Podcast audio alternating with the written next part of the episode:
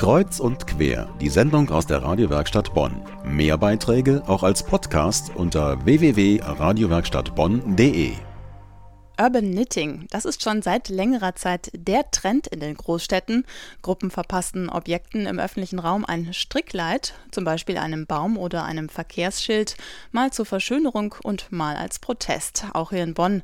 Zum Beispiel trug die Konrad-Adenauer-Büste an der B9 lange Zeit eine wärmende Wollmütze.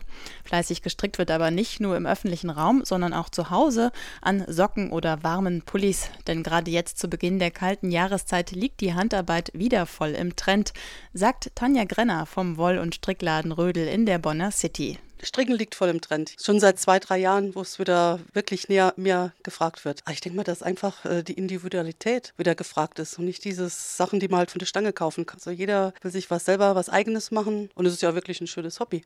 Das Stricken, lange verpönt als langweilig und altmodisch, wird neuerdings auch von jungen Menschen entdeckt. Vor allem Frauen lassen regelmäßig bei öffentlichen Strick- und Handarbeitstreffen die Nadeln klackern und die Maschen fallen. Und dazu gehört auch die 19-jährige Vanessa Schäfer. Auch wenn es so ein altbackenes Bild gibt von der strickenden Oma, kann man ja durch Stricken so seine Individualität ausdrücken. Und so selbstgemachte Sachen werden ganz anders angeschaut und trägt man auch selber ganz anders. Man kann sich eine Anleitung suchen und die Wolle selber dazu aussuchen. Das ist schon der erste kreative Prozess, dass man sich halt zu der Anleitung und zu diesem Schnitt die Wolle aussucht und die Farben aussucht, die einem besonders gut gefallen und die zu einem selbst passen. Dann halt das Stricken selber ist natürlich auch so beruhigend. Man kann es überall mitnehmen, in die Bahn, vom Fernseher. Es ist vor allem der Wunsch nach Individualität, nach eigener Mode, die viele zum Stricken antreibt.